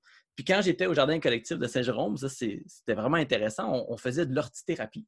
On faisait de la thérapie par l'horticulture et c'est là que j'ai euh, que j'ai euh, re-rencontré ma copine. On avait étudié ensemble, mais on s'est revus dans ce contexte-là. Et puis, elle, elle faisait de l'ortithérapie là-bas. C'était un de ses rôles au jardin. Et puis, euh, c'était merveilleux d'utiliser des métaphores avec des gens qui avaient de la difficulté ou qui vivaient des maladies mentales ou qui ont eu de la mort dans leur famille, puis leur, leur parler, bon, les plantes, euh, il y en a qui meurent, il y en a qui reviennent, puis c'est un cycle qui, qui, est naturel. Puis c'est sûr, bon, on peut ressentir plein de choses à la fin quand quand ça se termine. Et puis, bon, ça, c'est peut-être un peu évident comme, euh, comme, comme, comme explication, mais on peut être beaucoup plus métaphorique. Ça aussi, c'est quelque chose que que j'ai que j'apprécie beaucoup dans mon travail en hypnothérapie. On, utilise beaucoup les métaphores pour amener les gens à avoir une réflexion sur leur vie, sur leur, leur aventure. Et puis la nature, c'est une source sans fin de métaphores. ça n'arrête jamais. Et puis dans les enseignements, ça facilite beaucoup le travail. C'est pour ça que la permaculture a commencé avec ça. A commencé avec l'agriculture, avec c'est facile de passer de la nature à l'agriculture. C'est très près. Et puis son évolution, ça a été de, partir de la nature puis d'aller plus loin que l'agriculture, d'aller aux sociétés humaines, d'aller au fonctionnement de notre, système. Puis c'est pas nous qui inventons le consentement, c'est pas nous qui avons inventé le troc, c'est pas nous qui avons inventé ces choses-là, sauf que dans le contexte de la permaculture, dans le processus qu'on met en place, on est capable de voir quelles sont les bonnes solutions pour faire fonctionner notre entreprise, notre éco-village, notre groupe d'amis qui, ont des projets. Et puis, on pige dans tout ce super coffre à outils, comme euh, vous l'avez mentionné tantôt. Incroyable coffre à outils que l'humain a créé à travers toute son existence. Parce que, justement, si le seul outil qu'on a, c'est un marteau, ben, tout a l'air d'un clou. Donc, on ne veut pas juste ça. On veut non seulement un marteau, mais un maillet, puis euh, un maillet en bois, puis un maillet en caoutchouc, puis euh, on veut des cisailles, puis tout ce qu'on peut avoir pour que quand on arrive devant une situation, on ne soit pas pris au dépourvu. Puis, un des principes de permaculture, c'est euh, d'accepter le changement et d'y répondre de façon créative mmh. et avec flexibilité. Et puis, c'est seulement en ayant ce coffre à outils bien garni, l'esprit ouvert, qu'on peut faire ça. C'est pour ça aussi que tu mentionnes, comme dans le terme forêt nourricière, jardiner comme la forêt, tu sais, de s'inspirer de la forêt. Exact. Un modèle résilient parce qu'il s'adapte constamment, tu sais. C'est ça. Puis on ne veut pas le reproduire, on ne veut pas reproduire la forêt, mais il y a beaucoup de choses à aller s'inspirer. Est-ce que dans un système productif, on ne veut pas avoir autant d'ombre que dans une forêt mature? On ne veut pas avoir nécessairement toute la compétition qu'il y a au niveau des ressources, au niveau des racines. On s'en inspire. Et quand on crée une forêt nourricière, ben, on, veut, on veut donner plus d'espace, on veut donner plus de ressources à chacune des plantes pour qu'elles restent productives. Et ça, c'est probablement la, plus grosse différence quand les gens demandent la différence entre forêt nourricière puis euh, euh, euh, les autres pratiques qui se font en forêt. Mais c'est ça. Hein, la forêt nourricière, c'est jardiner comme la forêt et non dans la forêt. C'est pas dans la forêt qu'on fait une forêt nourricière, c'est généralement dans un terrain qui a été dégradé, un vieux jardin, un champ, quelque chose comme ça, un gazon. Euh, dans la forêt, ben, c'est de l'agriculture forestière ou des fermes forestières ou des produits forestiers non ligneux, euh, toutes ces choses-là super intéressantes, mais euh, qui sont pas tout à fait, c'est pas tout à fait les mêmes principes qui viennent nous guider dans ça. Et puis, c'est parfait qu'il y ait les deux. Les deux sont super intéressants. La forêt, c'est un bel environnement où, ou, encourager la productivité. Une des choses qu'on fait le plus souvent en agriculture forestière, c'est d'optimiser ce qui pousse déjà là. Il y a des champignons. Ben, comment on peut, comment on peut faire pour améliorer, euh, qu'il y ait plus souvent des flushs pour qu'ils soient bien nourris, pour qu'il y ait les conditions idéales. Euh, tandis que la forêt nourricière, ben, on crée un nouvel écosystème où on va intégrer des espèces qui nous intéressent, qui travaillent bien ensemble. Donc, euh, c'est vraiment deux éléments d'agroforesterie, mais différents. Tu pourrais-tu nous parler un peu euh, de la vision de ton entreprise euh, pour les trois prochaines années? Euh, design écologique, comme tu disais, cette année, ben, je pense qu'avec ce qui arrive, tu as beaucoup, beaucoup de demandes. Toi, je ne sais pas comment tu t'enlignes pour les prochaines années. Honnêtement, je pense que c'est quelque chose que je me tiens le plus loin possible de ça, de faire une planification. Ça, c'est vraiment la mode classique de penser, de faire une planification dans les cinq prochaines années, comment les choses vont évoluer. J'y vais vraiment euh, sur un mode de vision à, long terme. Je me vois euh, vieux et heureux, en santé, euh, bien entouré pour arriver là, il y a d'innombrables chemins, mais parce que j'ai ça devant moi, puis que ce n'est pas trop spécifique, mes choix, mes choix sont orientés vers ça. Donc, là, ce qui est important présentement, si je mets en priorité ma famille, qui est super importante, mon garçon, euh, la, pandémie qu'on vit nous a donné un, temps incroyable de vivre ensemble. Puis en même temps, avec ma femme, on a très bien vécu ça. On a trouvé des moments pour s'isoler, on a trouvé des moments pour se retrouver, on a bien travaillé. Euh, puis quand je vois l'intérêt des gens, ben, j'ajuste. Comme cette année, ben, ça donne que toutes mes formations sont données à distance, euh, à l'aide de Zoom. Et puis, euh, et puis, beaucoup de gens se sont retrouvés à se poser la question. Puis, il y, a des gens qui ont cancellé toute leur formation, tout simplement parce qu'ils ne voyaient pas comment ils pouvaient les faire. Moi, ça faisait des années que j'y passais. Je me disais, ça serait le fun de faire des formations en ligne. Comment on pourrait faire ça? Puis, puis là, ben là, comme je suis devant, je suis obligé. Mmh. Donc, encore une fois, principe de permaculture, regarder le changement, l'accepter, puis réagir de façon flexible et, et créative, ben, je me suis dit, parfait, on va tester. Puis je l'ai dit aux gens, j'ai dit, c'est la première fois qu'on fait ça, avec beaucoup d'humilité, leur dire, ben, il y a des choses qui vont aller super bien, je suis certain, la matière va être bonne, on va ajouter des bonus, on va travailler sur qu'est-ce qui vous manquerait si vous étiez en personne, on va essayer, je vais essayer de trouver tout plein de manières de rendre ça intéressant, puis faire évoluer ça. Donc là, j'ai fait deux formations de forêt nourricière en ligne au complet, euh, deux jours au complet en ligne. Je me suis aperçu que deux jours en ligne, c'est probablement trop intense, euh, complet. Alors là, les, prochaines fois, ça va probablement être euh, trois, euh, un peu plus que la demi de la journée. Donc, trois, trois jours, mais pas toute la journée à chaque fois. donc, ça, ça évolue aussi dans mes formations. Puis là, je suis en train, justement, quand je parlais de livres, ben, je suis en train de, voir comment je peux créer ça pour que ça serve bien les projets, sans que ça semble être une Bible qui dit tout, qui, qui, que ça n'existe pas. Il faut toujours aller dans plusieurs livres, regarder en profondeur notre environnement et tout ça. Donc, euh, ça aussi, c'est des choses sur lesquelles je travaille. Euh, j'ai des beaux contacts, des gens. J'ai travaillé avec euh, Dominique Lamontagne. Je ne sais pas si vous avez, je sais pas si vous lui avez parlé à lui, Dominique, mais je vous suggère de parler à Dominique Lamontagne au plus mobile. C'est la ferme impossible. C'est la ferme impossible. La ferme impossible. et puis là, il vient d'écrire un livre, l'artisan artisan fermier, qui est ah, vraiment super intéressant, artisan fermier. Et puis, j'ai écrit un article pour lui sur la permaculture dans son livre. Donc, ça a été une belle collaboration.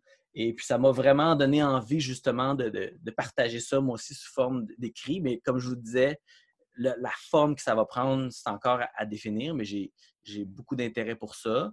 Euh, continuer à faire ça, je veux pas l'idée de grandir ou de, de, de ça, ne m'intéresse pas je, plus je vais m'éloigner des projets, moins le, travail va m'intéresser.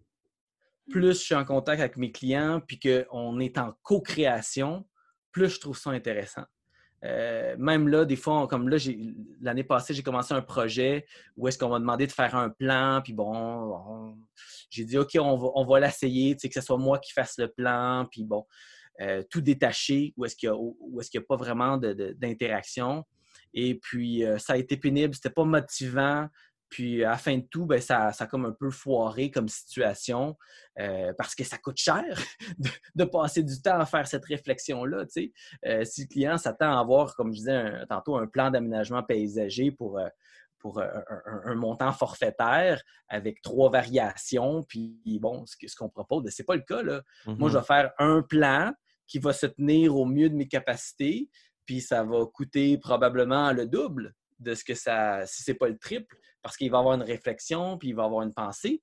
Puis après ça, il ben, faut qu'il y ait une transmission de cette connaissance et de cette pensée-là. Donc, je me suis aperçu que c'est pour moi, pour le contexte dans lequel je suis présentement, c'est pas quelque chose que je veux faire. Peut-être si éventuellement, je, comme là, je travaille aussi avec, euh, avec euh, Arbre Révolution. Je ne sais pas si vous connaissez Arbre Révolution.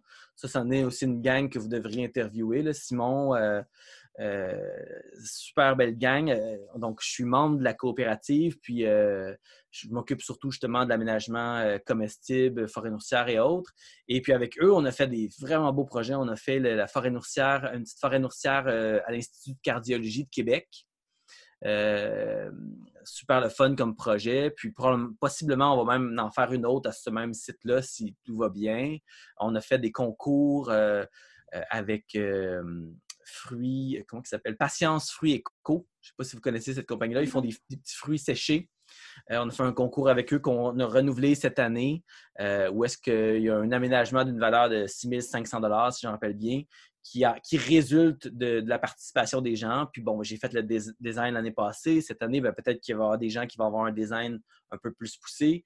j'ai des gens qui, qui, sont très intéressés par ce projet-là. Puis là, encore une fois, on fait l'implantation, euh, il y a vraiment quelque chose de très intéressant de travailler avec un groupe comme ça, Arbre Révolution, qui ont une vision, une coopérative euh, solide qui fonctionne euh, depuis, depuis déjà quelques années, puis qui font des projets divers, puis ils veulent toujours ajouter des cordes à leur arc en grandissant, mais pas en prenant tout sur leur dos, en allant chercher justement des gens qui sont capables de, porter ces projets-là. Ça, c'est vraiment dans l'esprit de la permaculture, d'avoir quelque chose où est-ce que les gens sont au bon endroit, sont dans leur niche, travaillent à faire des projets qui les motivent. Ça, ça fait partie des choses. J'aimerais ça en faire plus. Euh, mais sur trois ans, quatre ans, dix ans, euh, je veux juste rester motivé. Puis à chaque fois, je veux apporter des changements nécessaires. Puis je ne veux pas me prendre dans, un, dans une structure qui, qui m'en empêcherait. C'est vraiment ça mon, ma vision là. Puis ce que je sens aussi, c'est que tu, veux, tu souhaites vraiment dans ton travail, tu sais, transmettre justement le savoir, c'est ça, amener les gens à être capables de penser par eux-mêmes, tu sais, pas juste amener le design sur la table, mais qu'après, ils peuvent continuer par eux-mêmes, puis s'adapter à, ce qui va arriver à leur design, puis vraiment être co-créateur avec eux. Puis, euh Tu as, tout saisi. C'est vraiment central. Quand je dis que, que la plus grande partie de mon travail, c'est de l'éducation, mais c'est pas juste parce que les gens ne comprennent pas, mais c'est c'est aussi parce que les gens veulent comprendre. Les gens mm. avec qui je travaille, euh, je veux dire, je travaille pas avec n'importe qui, je prends pas n'importe quel contrat. Mm. C'est pas parce que je suis difficile, parce que je veux être sûr que les gens embarquent dans le trip, le même trip que moi, je veux qu'on vive ensemble. Puis je, teste des choses. Il y, a, des situations où est-ce que des gens me disent Ah oui, on aimerait ça que tu nous aides à placer des végétaux sur un terrain. Bien, je le fais présentement. Je vois qu'est-ce que ça donne. Je vois si les gens justement embarquent puis veulent aller plus loin. Puis s'ils veulent aller plus loin, bien là, on, rentre dans le processus un peu plus poussé. Euh, quand je vois le potentiel pour ça, ben, c'est des projets que je trouve intéressants. Il y a d'autres projets où est-ce que les gens sont déjà super motivés. Je suis allé hier un projet dans, dans euh, la Nodière, euh, deux filles ont un beau terrain, euh, super trippant. Il, va avoir, pourrait avoir des, des sinous, des swells sur le site, super bien, mais ils sont déjà super allumés. Ils ont déjà fait des recherches, ils ont envie d'apprendre. Ça, c'est comme un, idéal. Euh, puis ben là, il y a tous les, projets un peu plus entreprises et, et villes qui, elles, c'est un petit peu des hybrides de ça. C'est-à-dire que faut les éduquer, ça commence souvent par justement de la formation. Et après ça, ben, on travaille sur un projet qui nous permet de faire progresser la vision. C'est souvent des endroits où est-ce que ça bouge plus lentement, les villes et les entreprises. Donc, il euh, faut travailler la matière plus, plus longtemps. Mm. Mm-hmm. Encore là, la formation, c'est la base. C'est vraiment la base. Je pense que plus les gens en savent, plus les gens accroche, euh, accroche sur le, train dans lequel on, avance, plus on va être une belle gang qui sont capables de parler un langage commun. Quand on parle de principe, je vous parle à vous. Quand je vous parle d'un principe, je vois sourire. Je vois tout de suite une réaction. Je vois tout de suite, euh, tout de suite une réaction même physique intérieure de joie, de dire Ah oui, ce principe est trop cool. Puis quand, on l'applique, oh, tu l'appliques comme ça, wow! C'est, pas de la masturbation mentale de faire ça. Il y en a qui disent que oh, tu restes. Non, parce que des fois, on ne sera pas d'accord non plus. Des fois, il y en a qui ne pas pantoute sur les sinews, les swales. Il y en a qui disent on ne devrait pas toucher à la terre, on ne devrait pas creuser, on ne devrait pas utiliser la machinerie. Bien, ça fait des belles discussions. Euh, l'autre fois, j'étais avec quelqu'un qui, lui, euh, lui c'était le BRF. Toute sa religion tournait autour du BRF. Super intéressant euh, de discuter avec. Mais il me disait, lui, pourquoi tu mettrais des, fixateurs d'azote dans ta forêt nourricière quand les, bactéries, tout ça, quand ils ont de la matière organique à décomposer, les fixateurs d'azote, les, bactéries fixatrices d'azote vont venir de toute façon. Là, moi, je disais, ben, tu vois, je, je vois ce que tu veux dire, puis j'y crois aussi, mais je me dis pourquoi passer à côté d'une des manières que la nature a mises en place de faire ça aussi. Puis si les deux travaillent ensemble, ben, on a la redondance qui est intéressante. Si pour une année, ben, le sol, c'est une année plus fraîche, le sol est moins actif, ben, peut-être que mes fixateurs d'azote, eux, vont peut-être faire un travail un peu plus efficace parce que leur système, leur système racinaire, c'est pas leur système racinaire permet d'avoir cette vie-là, nourrit la vie du sol versus les endroits où est-ce que le sol, il n'y a pas de racines, ou il y a moins de racines, puis c'est plus les bactéries libres qui décomposent la matière qui fixeraient l'azote. Ben, on a comme deux systèmes qui fonctionnent, puis ils sont pas en concurrence nécessairement, sont en, collaboration, en parallèle. Donc, ça donne des belles discussions, ça donne des discussions euh, qui, qui, qui étendent l'esprit. Et puis, euh, comme, comme on fait ce soir, dans le fond, mm-hmm. euh, comme mm-hmm. la plupart de vos, de vos invités euh, ont partagé une vision, puis il y en a un qui va donner sa définition de la permaculture, puis l'autre, ça va être une, une, définition différente. Puis moi, ben, quand je parle de permaculture, je parle de design écologique je parle, je trouve que le mot permaculture a malheureusement été un petit peu parfois détourné, a été un peu trituré, euh, euh manipulé. C'est ça. Donc, je, je vais souvent parler de design écologique euh, quand je suis avec des gens qui peut-être connaissent pas le terme ou s'ils l'ont entendu, ça risque d'être une, mauvaise compréhension. Ils vont penser à agriculture automatiquement. Donc, euh, on, on, trouve aussi un moyen de, de faire, dans le fond, le champ, de créer le changement qu'on croit qui est nécessaire. Moi, je sais qu'à chaque fois que j'ai une conversation avec quelqu'un, puis qu'on est capable d'avoir euh, d'avoir ce genre d'échange-là, puis le genre d'échange qu'on a ce soir, ben je crois que ça va ça apporte un peu plus de, nourriture à l'esprit, un peu plus de, notions. Moi, je suis en train de je en train de lire un paquet de livres, puis ça, c'est un des livres que j'ai le plus aimé qui s'appelle Ecological Design.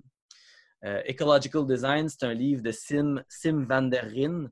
Et puis ce livre-là, c'est, euh, je veux dire, c'est un condensé de tout ce qu'on voit en permaculture au niveau de, la pensée.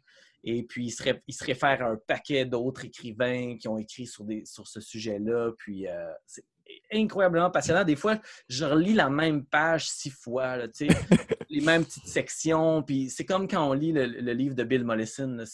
Dans une phrase, il y a un paragraphe. Dans un paragraphe, il y a une page de pensée, d'idées. C'est tellement dense et, nourrissant quand on, a un disons, quand on comprend le code qu'il y a en arrière, on a une compréhension un petit peu de.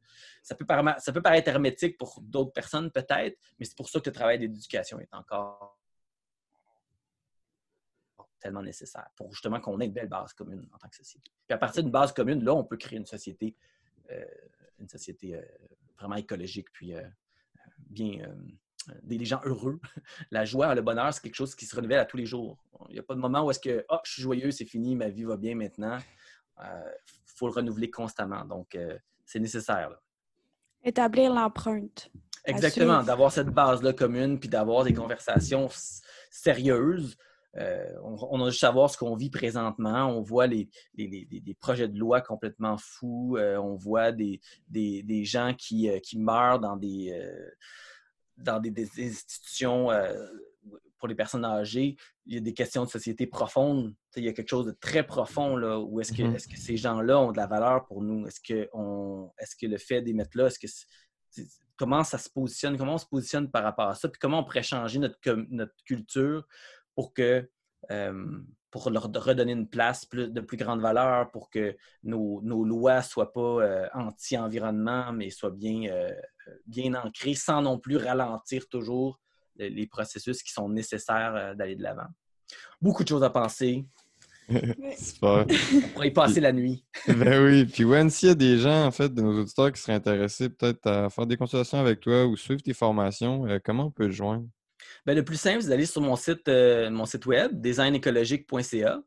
Euh, design, pas d'accent aigu, pas de E à la fin, design comme en anglais, écologique.ca, ou euh, me trouver sur Facebook, Wen Roland. Euh, je suis pas mal le seul Wen Roland qui existe. si vous faites juste Wen, par exemple, ça se peut qu'il y ait beaucoup de, gens d'Asie qui apparaissent, mais Wen Roland, pas mal, pas mal le seul. Et puis, il, y a il y a évidemment une page sur Facebook, Design écologique. Et puis, et puis c'est les meilleurs moyens. Puis sur mon site web, je partage beaucoup d'informations. Il y a une liste de plantes euh, super intéressante. Super, ta liste de plantes. Moi, je, euh, pousse les gens les... Exactement. C'est rare qu'il n'y ait pas 5-6 euh, personnes qui la consultent à tous les heures. Des fois, je me couche très tard quand je travaille sur un projet, puis il va être comme 5-6 heures, 5-6 heures du matin ou, 2-3 heures du soir. Puis je suis en train d'aller voir sur la liste, puis il y, a déjà 3-4 personnes qui sont en train de la consulter. Donc, euh, je me lève soit de bonne heure, soit je me couche tard. Euh, ces gens-là se couchent pas. c'est des ressources. Puis ça, ça a été créé avec euh, beaucoup de gens qui, ont, participé encore là dans la communauté. Il a mis le. Puis je l'entretiens depuis déjà plusieurs années. C'est surtout moi qui travaille dedans. mais cette liste-là, c'est un bon point de départ pour beaucoup de projets, des gens qui ont des projets. Puis j'ai des, des articles sur mon site web, etc. Puis on trouve des sections où est-ce que j'ai mes services et mes formations. Ben, merci beaucoup de donner tout euh, cet accès-là euh, à, tout le monde. Puis je suis sûre que tu vas avoir donné envie d'explorer la permaculture euh, davantage. Moi, je pousse vraiment les gens à prendre une formation avec toi. Moi, pour moi, la formation de, forêt nourricière conception, ça a vraiment été un petit moment d'épiphanie, surtout à la fin de mes études. ça m'a vraiment aidé à pousser vers la direction de la permaculture qui faisait beaucoup plus de sens pour moi. Donc, mmh je, pousse les gens à suivre une formation ou au moins aller voir ton site, il y a tellement d'informations. Oui, puis, puis à la base, euh, on a juste besoin des fois de la petite étincelle, de rallumer l'étincelle hein, qu'on voit chez les enfants, justement, la curiosité, l'ouverture. C'est leur étincelle que malheureusement la société souvent éteint. Et puis, mmh. On peut la rallumer, on peut la rallumer, on peut se rallumer solidement, devenir chacun des, flambeaux solides qui, euh, qui illuminent notre petit coin de pays notre petit coin de, société. Euh, c'est une bonne, idée, Il y a des très bons livres aussi. Hein. Moi, le livre que je recommande pour les gens qui veulent débuter, c'est le livre de, Toby Hemingway, Gaia's Garden, Le Jardin de Gaïa. Très, très bon livre qui fait comme une belle vue d'ensemble.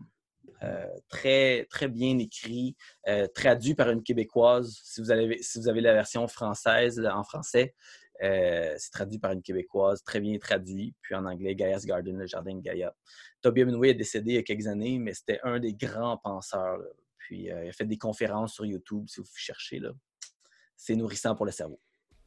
Si vous avez des questions, des commentaires ou des suggestions à nous faire, n'hésitez surtout pas à communiquer avec nous via notre page Facebook, Instagram, à Culture du Vent ou à l'adresse courriel disponible dans la description.